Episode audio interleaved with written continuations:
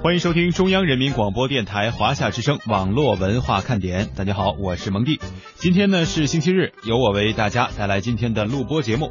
在今天的录播当中呢，我们将会听到阿里巴巴啊关于赴美上市的幕后故事，以及阿里所畅想的世界级生态布局。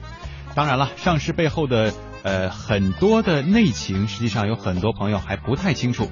那么在今天的采访当中呢，我们也将会听到马云对于这样的一些概念的理解。当然了，在这个现场呢，还会有三十位阿里的神秘员工以及阿里的十八罗汉现身，揭秘马云当年的往事。接下来的时间，也欢迎大家和我一同来收听有关于阿里创业背后的故事。那其实今天来也确实来学习了，包括那个 IPO 是是最大的 IPO 啊等等这些，我其实对这个没有那么了解，但仔细了解了以后，我觉得哇，还真的是挺了不起的。而且我注意一个细节，我觉得特别棒。我看在那个有一个叫敲钟，还是最后好像不是我们的所有的总裁们上去啊。来，我们回顾一下这个敲钟的瞬间，好不好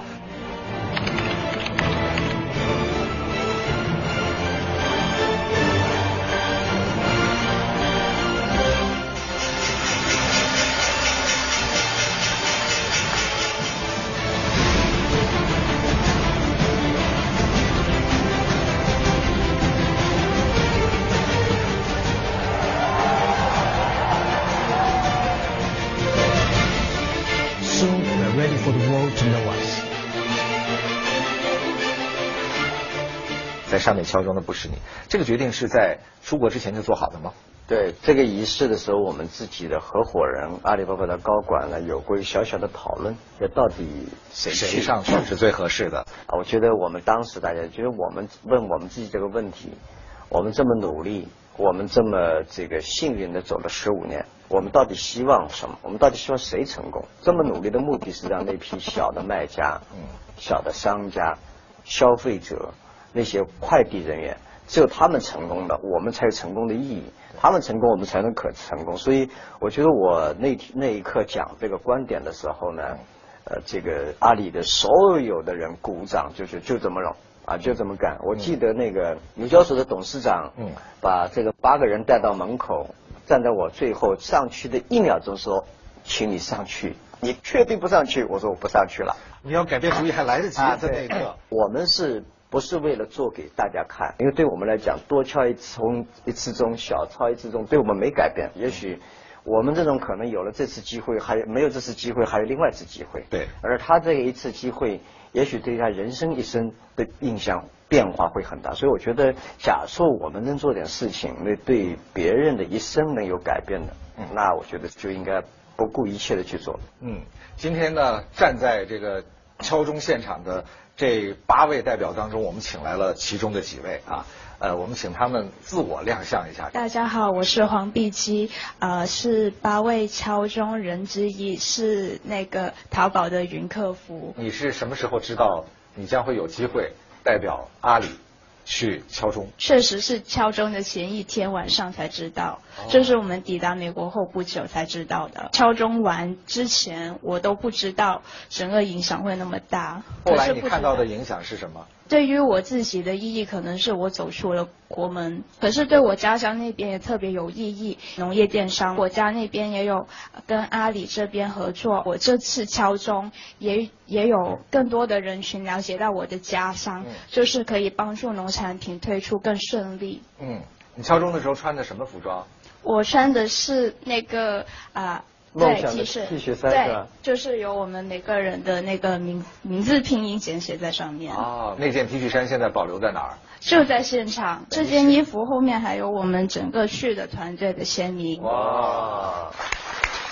还有另外一位是哪位？我是淘女郎的代表何宁宁，然后也是八个敲钟人之一。嗯，呃，说真的，阿里巴巴、淘宝对我改变非常非常大。我是一名自闭症的老师，站在阿里巴巴的敲钟台上，突然让我发现我可以把这个事情推广出去，所以更多人呢可能会知道他们，会了解他们。非常谢谢阿里巴巴，他们努力了十五年，让我们站在这个台上。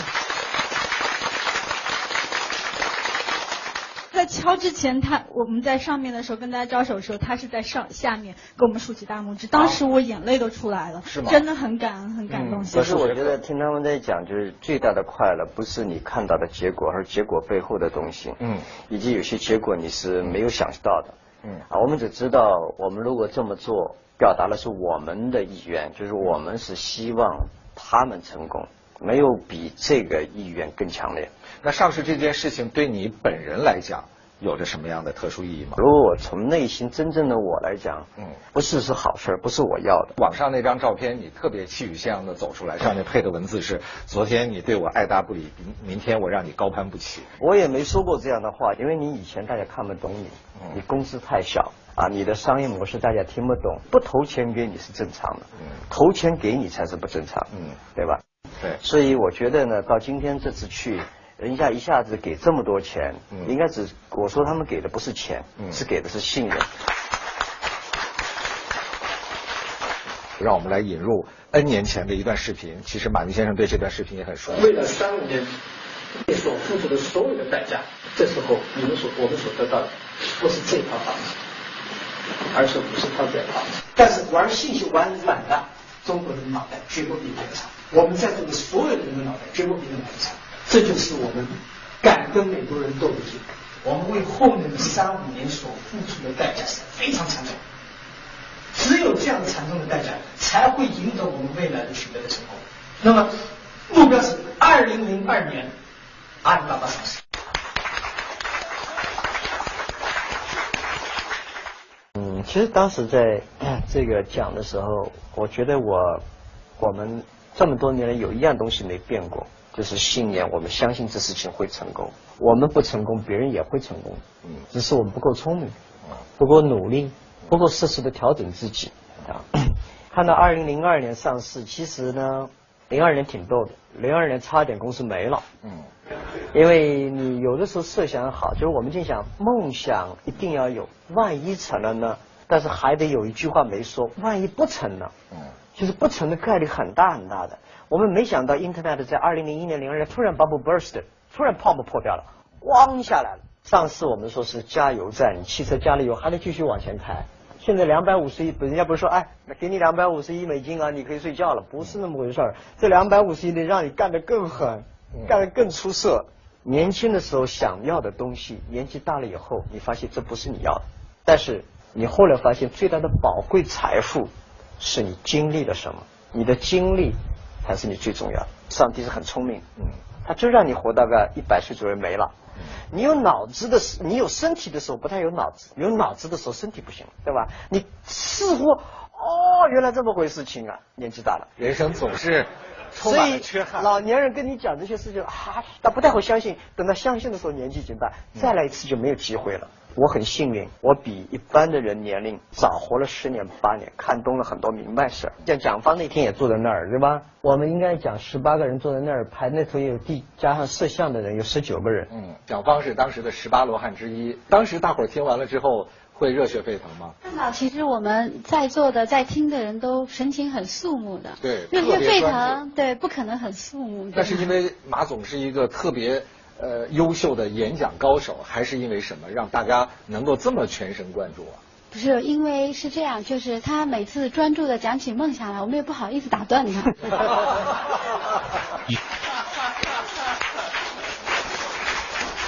说实话吧，实话，啊真是实话。我们不知道，就是到底实现的时候是如，比如马总当年讲的那样，还是更好或者更糟一点对的，嗯，但是我们觉得他怎么这么有劲儿，就是老是这么确定的说未来一定会怎样，一定会怎样。嗯其实那时候我们挺奇怪的，我们想他怎么看得到的？嗯啊，其实因为理智和逻辑都推导不出来，他说的那个东嗯西跟我们这样的团队有关。嗯 这句话让我觉得好像你是一个非正常的人啊，就理智和逻辑推导不出来的事儿，你都能把它做成。我花的时间跟别人花的时间不一样，没有他们能够很理智、呃客观的去做事情，我就不可能有这样的机会去思考这些问题嘛。对，我知道大家不一定会相信我在所说的事儿，但是呢，大家也没什么选择。二零零七年上市的时候，我跟同事讲，你们这些人，我们这些人难道真很聪明？哎呀，我们那时候人啊招不到。留在公司坐在下面那帮百万富翁、千万富翁，我说那时候我们只要路上不是太残疾的人都被我们招来了。人家听阿里巴巴，哦哟，互联网都不肯参加，对不对？那我们很努力，比我们努力的人多了去了。原因是什么？一个很重要，他们坚持了。那些自认为很聪明的人、很能干，都被猎头公司的挖去了，要不自己创业去了。我们这些人也没人猎头来拉我们，也没选择，也没其他好公司，那就待着吧，待着待着还待成了，基本上就这个样子。人生就是这么，人生就是这么奇妙。其实说心里话，如果再有一次机会，人生第二次机会，我不愿意再干这个工作。阿里巴巴太辛苦，我本来是玩的事儿，现在大家都把你当做好像在必须你干的事儿，那就变成责任了，是吧？所以我觉得，哎呀，这个背后还得想想新办法。嗯。备受关注的支付宝什么时候会上市呢？呃，我倒是没有呃想过什么，但是应该来讲，支付宝一定会上市啊，小微金服。上市的主要目的不是为了更多的钱，而是让更多参与者能够分享。啊，也很遗憾，阿里巴巴没有办法在 A 股上市，各种原因。我希望支付宝有这个机会。啊，对，所以大家都在共同的努力，让参与者能够分享。没有这个国家强大的经济的发展，没有三十年以前改革开放的这种政策，这不是套话。我自己觉得我是邓小平改革开放的最大的受益者。但是如果说邓小平改革开放的目的，希望三十年以后我们也能够做自下而上的改革完善，啊，这是我们的职责。如果三十年以后还要等领导发文件改革的话，我们社会就没进步了，没有这个时代，没有这个国家，没有这个巨大的中国内需的机会，就不可能有我们。所以接下来的工作是让更多人参与。生态的思想就是共同参与、共同分享。上一次对话现场你说的你担心的一个生态圈，目前其实也依然是你思考的重要内容之一。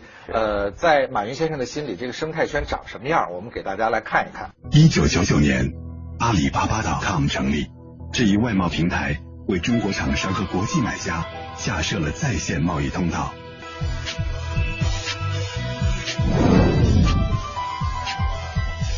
二零零三年，在 B to B 之后，阿里巴巴进军 C to C，淘宝网诞生，淘宝成为了日后的网购代名词。在数百万商家和数亿消费者之间，信息流、物流、资金流串流不息，支付宝应运而生，物流快递、银行不断加入，成为零售电商生态中不可或缺的重要角色。二零一四年，阿里巴巴赴美上市，全球化成为新的命题。二零一四年的双十一，速卖通、淘宝海外和天猫国际将电子商务生态圈的外延拓展到了全球二百二十多个国家。海外知名品牌商、大型商超、在线零售平台、邮政物流、银行，甚至是政府都加入到这次网购狂欢。海关、商检、保税区鼎力支持电子商务全球化生态圈初见雏形。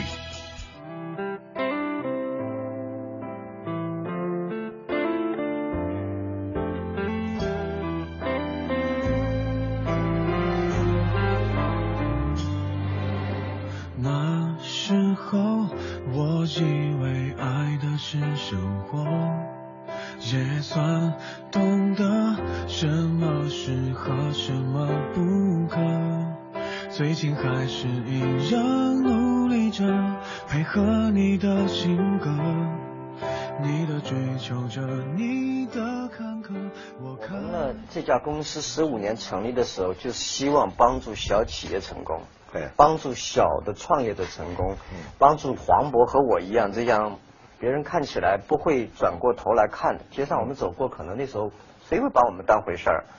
但是今天要想帮助单个小小的企业、小的个人是很累的。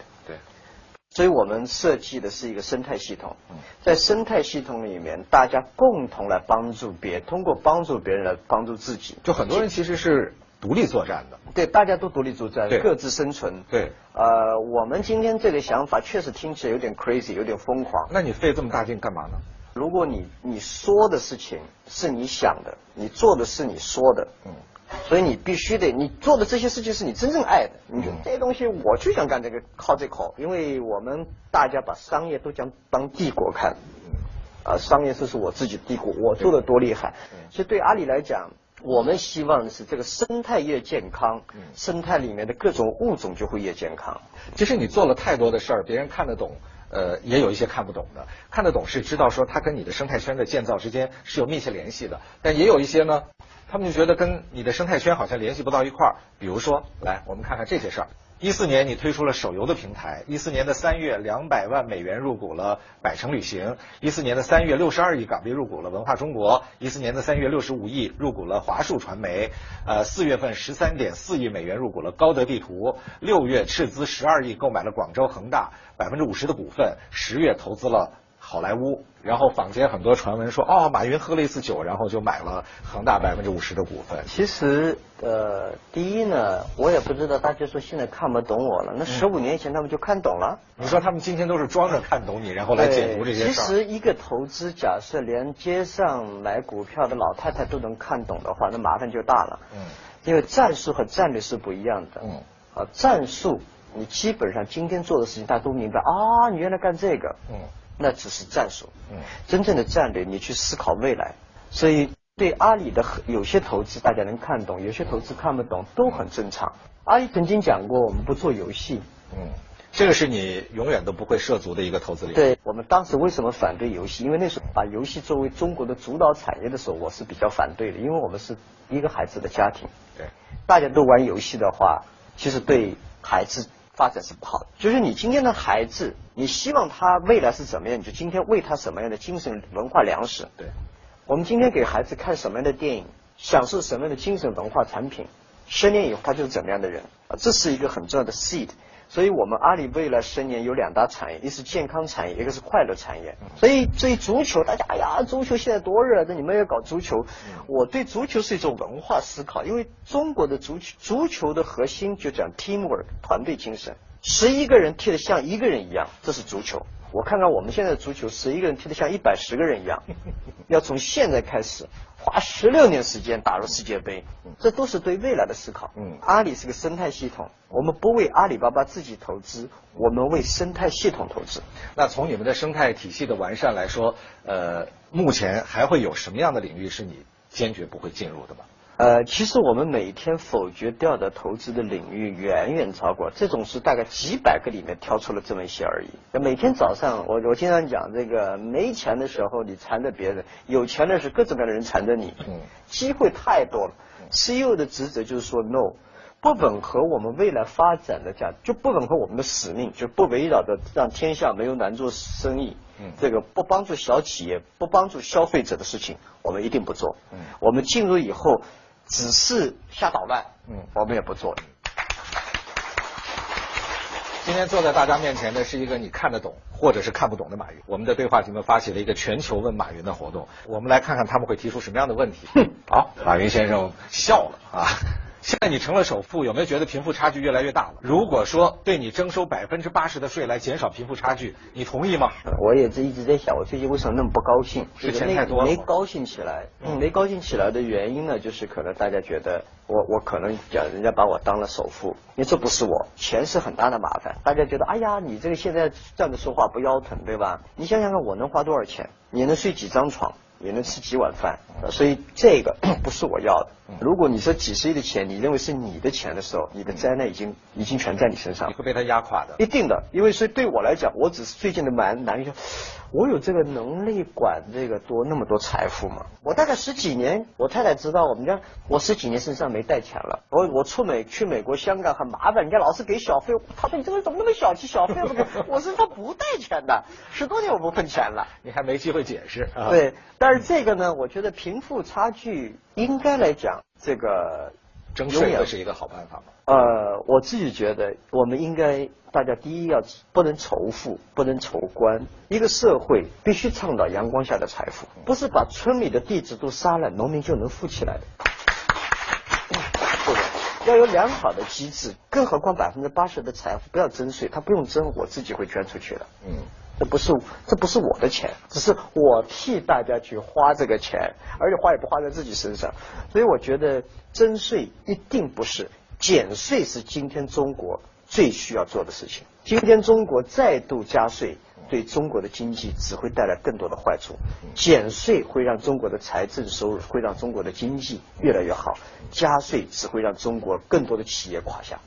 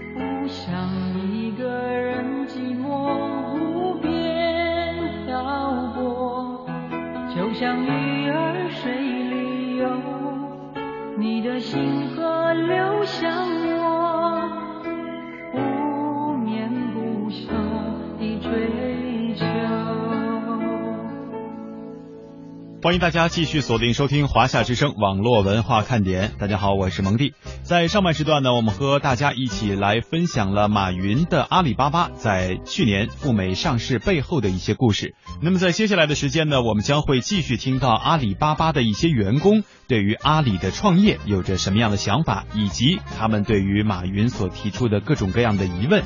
在接下来的时间，我们将会一同听到。这是来自路透社的问题。What are the biggest challenges Alibaba faces now that it is trading as a public company in the U.S.? 我觉得有无数的挑战。嗯，我们是个外来生物，包括这个美国的文化里面，这个有一种对抗性文化，所以我们也挺担心自己变成人家对抗性，变成夹心饼干了啊。对这个，因为我有一次去美国，我跟美国这个一个官员、政府的一个部长交流。他说：“你们中国公司，你们中国公司呢？”我说：“等等等等等等等，我在中国，他们认为你是外资公司。就我们到底是什么公司？在中国，人家认为啊，我们有多少是美国股本，有多少是日本资本，你们好像是外国公司。在美国说你是中国公司，其实这个确实个夹心饼干。所以我们今天觉得，阿里巴巴应该把自己定位成为一家国家企业。三星是韩国的国家企业，奔驰德国的国家企业，苹果、谷歌是美国的国家企业。中国已经到了需要有一批代表中国的、中国的文化、中国的价值观、中国的技术、中国的年轻人、中国的生产力这样的一批企业。阿里巴巴应该往这个方向去努力。Will it be a challenge to get Americans who have a lot of choices when it comes to retail, both with brick and mortar stores and online choices like Amazon, choose Alibaba? 我觉得嗯没必要让他们选择阿里巴巴啊，他们如果选择亚马逊、选择 eBay、选择实体店，我觉得都挺好的，因为每一定要不要去尊重别人的选择。阿里今天不是要让大家选择到阿里巴巴来买东西，而是选择阿里巴巴卖东西。因为中国和亚洲、世界其他很多国家，无数的消费者对欧美的高端产品还是很有兴趣的，所以这是我们想做的事。我们接下来会有一些很特别的话题。这个特别的提问呢，来自于你最熟悉的员工。这个是我们对话跟呃中国最大的一个雇主点评网站联合推出的一个活动，叫员工真心话马云大冒险。我们在这个活动当中设了通关密语的，只有阿里的真正的员工才能够过关，才能够真正来提问。这个是通关密语是吗？啊，科技著名的快餐是红草莓，应该是啊。阿里巴巴的官方舞蹈是钢管舞。阿里巴巴最著名的休闲组织是阿呀 GG Club，这是我那时候我们参加过的。我们今天来随机筛选几个员工的提问，来，马总您好，我是天猫的工程师，在探知网看到这个活动，可以向您提问题。这次阿里成功上市，赚到一些钱，心里也有创业的想法。马总，您会是扶上马送我们一程，还是会反对？谢谢。哇，他这个问题提的好沉重啊！嗯，对，而且我估计他可能真的比较怕当面向你提出这个问题，所以他发来的是语音。对他，我们的员工老员工一定会当面，我们没有没有那么复杂。嗯啊呃，第一呢，我觉得创业是一条很艰辛的路。嗯我们说一百个人创业，九十五个人死掉，你连他怎么死你都不知道。嗯，还有四个人你是看着他死的。嗯，所以创业是条艰辛的路。但很多创业者心里都觉得未来我一定会成为马云。啊，对，我觉得这个就是要没有这样的信心，他就不会去了嘛。阿里这个平台呢，我们这么多年来已经讲过，就是我们是我们不欢迎创业者加入阿里巴巴，因为我们的职责是帮助创业者创业。因为我们公司很有意思，我们是叫进来很难，出去很容易。就你随时你要想进我们公司非常难啊，面试我估计很多人最头痛，我们公司面试七次八次的，严格考核。哎，但是你出去。你没有人会拦你，这个进来很容易，出去很难，这样的公司最令人麻烦。这是监狱是吧？很容易进去，出不来了。公司不是监狱，公司一定要是你要想走，随时可以走。阿里不会阻拦任何人去创业。嗯，所以你会对，是不是能够送他一程？这个我是觉得，我们所有送一程的人都不会成功的。记住，因为创业者都是靠自己的毅力走下来。你如果觉得有人送你，你基本上就不会成功了。嗯。因为这路上你要学会的是长寿孤独，你要把孤独的左手温暖自己的右手。对，一旦跨出这道门的时候，你就知道上帝死了，只有自己。我想问一下蒋方哈，你是这个当年的创业者之一。你在过去的这十几年的时间当中，怎么就没想过要去当个老板呢？马总认识我这么多年啊，我绝对不是一个在事业上有企图心的人。在马总的创业团队一路以来，我感觉我很长时间是一个跟随者，而且我也不认为创业是唯一的一个令到你觉得自己可以成长，包括可以为别人带来更大价值的唯一的通路。但是我想说，就是我的团队中的很多同事，我们真的是乐见，就是他能把我们一起协同时的那种啊，就是那种做事和做人的那种文化的东西能带出去。我自己感觉这就是生另外一种生态。蒋方讲的非常对，因为我们还是没改变，我们希望十年、二十年以后，中国五百强中有两百个 CEO，嗯，或多或少从阿里体系。现在已经有很多公司的优秀的员工是阿里体系送出去的。对。对，来看看下一个提问会聚焦什么问题？马总在看准网上看到了这个话题，我就非常想参加。我想问您一个问题：在遵守阿里价值观和获取商业利益之间，相信您和阿里的高管应当都会自觉地遵守前者，因为你们都已经实现了财富自由。但是您如何保证在一线的员工也能够保持道德高尚，不为短期利益所惑呢？谢谢您。阿里的高管。绝大部分也是从没钱出来。如果你今天做一些就是违背价值观、违背我们公司道德准则的事情，我相信你也走不到有钱这一天。即使你拿到了这些钱，你晚上都睡不着觉。你有什么，你要什么，你放弃什么？想明白这三个问题的时候，你做事情就会踏实。我相信员工不一定，我不能保证，因为三人就六人之中有人杰，这是社会概率学。我自己马云做事情的时候，我有时候也会想这样的事情，我也没那么高道德高尚。我们的职责是如何把自己这些东西给控制起来，把它从生态体系当中剔除出去就可以了。我觉得刚才年轻人提的这个问题，他不要对立起来，好像有钱的人就不希望更多，就可以做一些不那个，打好自己身上这个心心中这个秤。其实我相信你刚才提到的这个理想也好，或者是我们每个人的呃道德标准也好，也是我们现在开始征战全球的呃一张最亮丽的名片。征战世界不是一件容易的事儿，我们反复提及，在两千年左右的时候，其实阿里就有这样的一个梦想，后来又不得不回到了中国。但是这次我们又一次的起航，你觉得等待我们的会是什么呢？两千年呢，我觉得中国很多企业经常讲征战世界。这个可能问题就出在这儿。如果你把它变成服务世界，可能就会有机会。我认为我们商场如战场，但商场不是战场。战场上只有你死我活的，商场上你死了我未必会活，对吧？所以 大家只有互相的。所以未来阿里的真所谓的真诚，就问我们有没有这个服务的能力。我们能不能创造独特的价值，是全世界人其他人提供不了。没有一个国家欢迎一个恶狠狠、虎视眈眈的人杀进你的国家的。但是你带着去服务的时候，嗯，社会就会不一样。所以现在越来越多的国际政要，我们注意到他们跟马云之间都有这样或者是那样的谈话，呃，或者是会晤。几个月前在对话的现场，我采访过意大利的总理伦齐。我们在对话的时候，其实我是特别突然的问了他一个问题，说：“哎，中国的企业家当中，你最欣赏的是谁？”他脱口而出就俩字儿，马云。然后他在意大利做了一一系列的这个改革措施，包括公车拍卖，然后他说他要把他的公车，把意大利的这个政府用的公车。放到淘宝上来拍卖啊！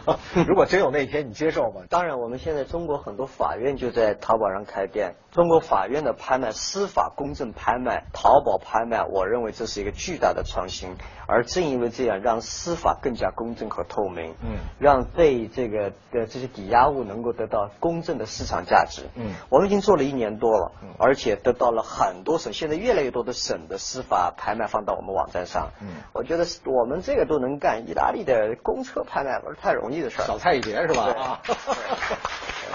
未来我们的这个生态圈如果有机会成为一个世界级的生态圈的时候，我们现在看到的这个呃布局还会有一些什么升级版吗？我们未来是必须要把它变成世界级。我们是运气好，下打下仗跑跑进了这道门。那接下来可能就是希望全世界的生态系统的人参与。我们希望中个中国政府、世界各国政府、嗯，世界各国的商业企业、服务提供商、小企业共同来参与。其实今天来也是有一个想请教的，就是说。有没有可能在我们的这个生态系统里面，比如比如说啊，有公益或慈善的？嗯，其实我们电影现在已经都开始有，像像娱乐宝有有众筹啊，大家可以有有力量小的出小的力量，力量大的出大的力量。其实我觉得这个也可以纳到整个这个生生态系统里面。我不知道中国还有哪家公司的公益能够做到像淘宝、支付宝今天做出这么大规模的。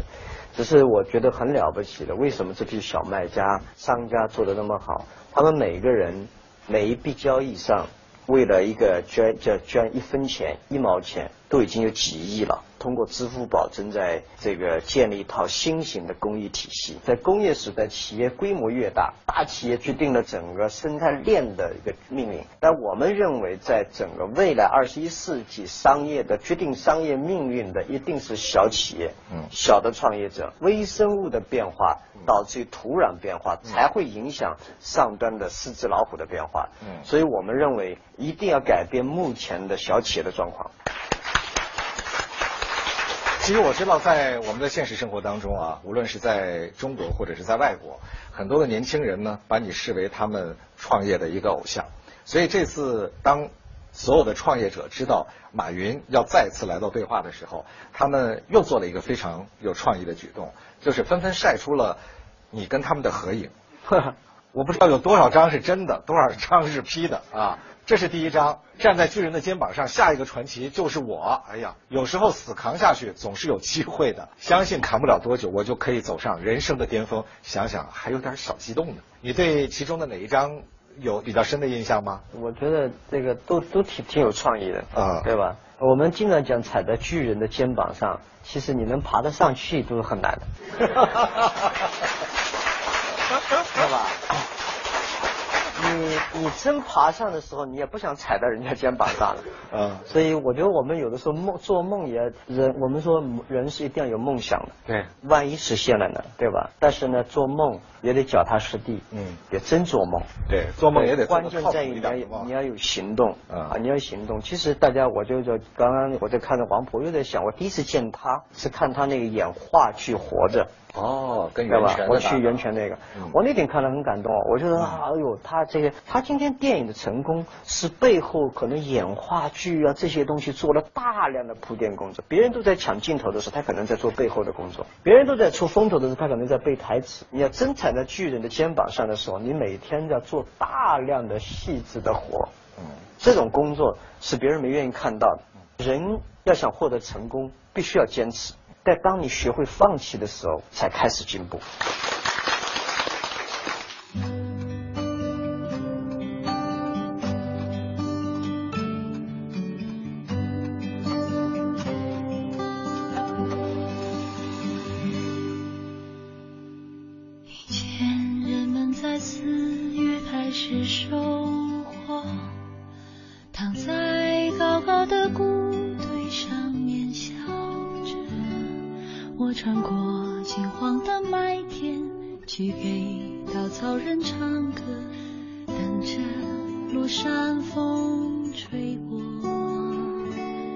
找到了一个特殊的道具，呃，记录下你一路走来的每一个瞬间。也许没有人曾经那么用心的去搜集过马云到底用过多少张的名片。但是今天我们至少找到了其中的几张业务业务副理啊，你还记得这是哪个年代？海博网络资讯有限公司市场部主管，有上面手写的电话，这显然这张名片是给一个非常重要的人。再来，中国黄页 CEO，这个主席有，这个主席上面没写，没有吧？呃，上面有软银集团董事、雅虎中国董事局主席、阿里巴巴集团主席。这张我没用过，执行官。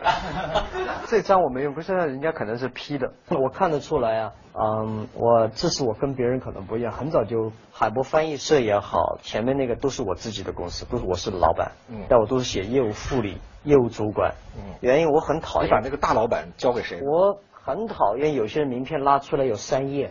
啊，全世界的 title 他都有啊，对吧？你反正啊，像括号要相当于正科级干部，都反反正各种各样的名片我看了。其实你说的越高，别人对你期望值越高。我一直说黄药师的武功高，其实黄药师的武功是很高，他高是高在别人不知道这个老头子武功有多么高。如果一个人身高两米，铁塔般的人站在那边，这儿又是凶的拿两个大锤子，人家一看早就把枪给你打死了，对吧？这老头子拿一把扇子，文绉绉的，你觉得他没武功，没想到给他打出去了。嗯，所以名片还得低调点好。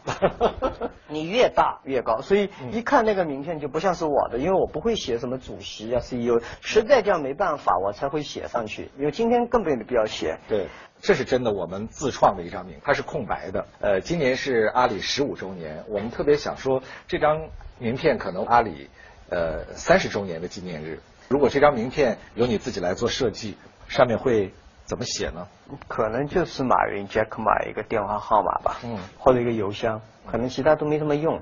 估计将来你说如果这是块墓碑，上面写什么样的字的，我还要去想想。我最近还真在想，这个人是很难决定你出生在哪里，但人是可以决定你自己怎么死的。你真的想过墓志铭上希望的一些文字吗？呃，我正在想，将来我不是你，其实不是想墓志铭，就是你决定你是怎么样离开这个世界，你是要有自己的思考，这是你可以准备好的。你怎么来到这个世界，你没法准备，对吧？不是你准备，但是离开这个世界你是可以准备的。当然呢，有时候留一些创意，让人家想不到。在现场说了这么长时间，一直有一个特别沉默的朋友，在我们两人之间仔细的聆听我们所有的对话。当然了，如何特殊，我觉得让呃马总来给大家揭晓一下谜底，好吗？这是我们送给纽交所上市的一个礼物啊、选择这是淘宝的就淘公仔，很小，我们认为小是一种力量。我比较感兴趣这个件这几件东西，是我看见是一一个和我们的制作的是一个村里面非常非常非常普通的一批农民，用自己的手一点敲敲打打做出了这么个东西，我们把它送到了纽交所。所以纽交所其实已经很多年都没有接受对，纽交所大概成立到现在只接受过两个礼品，俄国送给纽交所，那时候为了融资大概多少钱美元支持俄国经济发展。到一九六一三年，然后呢，我们在将近一百零一年以后送给了第二件礼物，是来自于中国的。来，我们看看他的长相啊，这个头上还特别有一个太极太极的标志，嗯这是你希望他们设计当中加进去的元素吗？是的，我把太极的要素放在里边，因为太极是代表我们东方哲学思想的一种一种哲学思想。呃，西方的整个的基督教思想里面诞生了很了不起的商业体系啊，所以我在做阿里巴巴的时候思考很多的是，中国那么多企业，一会儿学美国，一会儿学苏联，一会儿学韩国，一会儿学日本。但是其实任何一套商业背后都有强大的文化支撑。如果阿里巴巴要想成为一家了不起的企业，我们的文化，也就是我们的土壤不肥沃，那是很麻烦。所以我们我是在整个中国的文化里面寻找中国经商的思想，道家哲学和这个这个这个太极哲学、阴阳变换哲学，更吻合在商业动态过程中，阴阳互补，竞争也一样。啊，我们最后是合在一起。城市太极拳顶尖高手杨露禅最后在北京打了七七四十九天，他牛不是把人家都打败，主要是打败了人家无一伤亡对手，那叫高手。所以商业竞争也一样。其实我们这个在竞争过程中偶尔误伤别人，把别人给伤害了，说明我们功力还不够。商业过程中让人家对方觉得应该参与，而不是抵抗或者对抗。这才是商界最高境界。我们为后面的三五年所付出的代价是非常惨重，只有这样的惨重的代价，才会赢得我们未来的取得的成功。所有投资者都一样，嗯，你赚钱了，他天天盯着你；你不挣钱，你要钱，他跑得比谁都快。你往自己一看，就知道这是对手。你的狂妄，别人对你的不认同。四十八岁之前，工作是我的生活。明天开始，生活将是我的工作。我十年前累过，但我也没觉得累啊，那时候没觉得累。嗯，现在我觉得不累，因为已经有成千上万的人相信这一天会到来，不是我在讲。我们家太太可能也改变我。Today, fifty years passed. We grow so significantly and have become a household name in China. And soon, we're ready for the world to know us.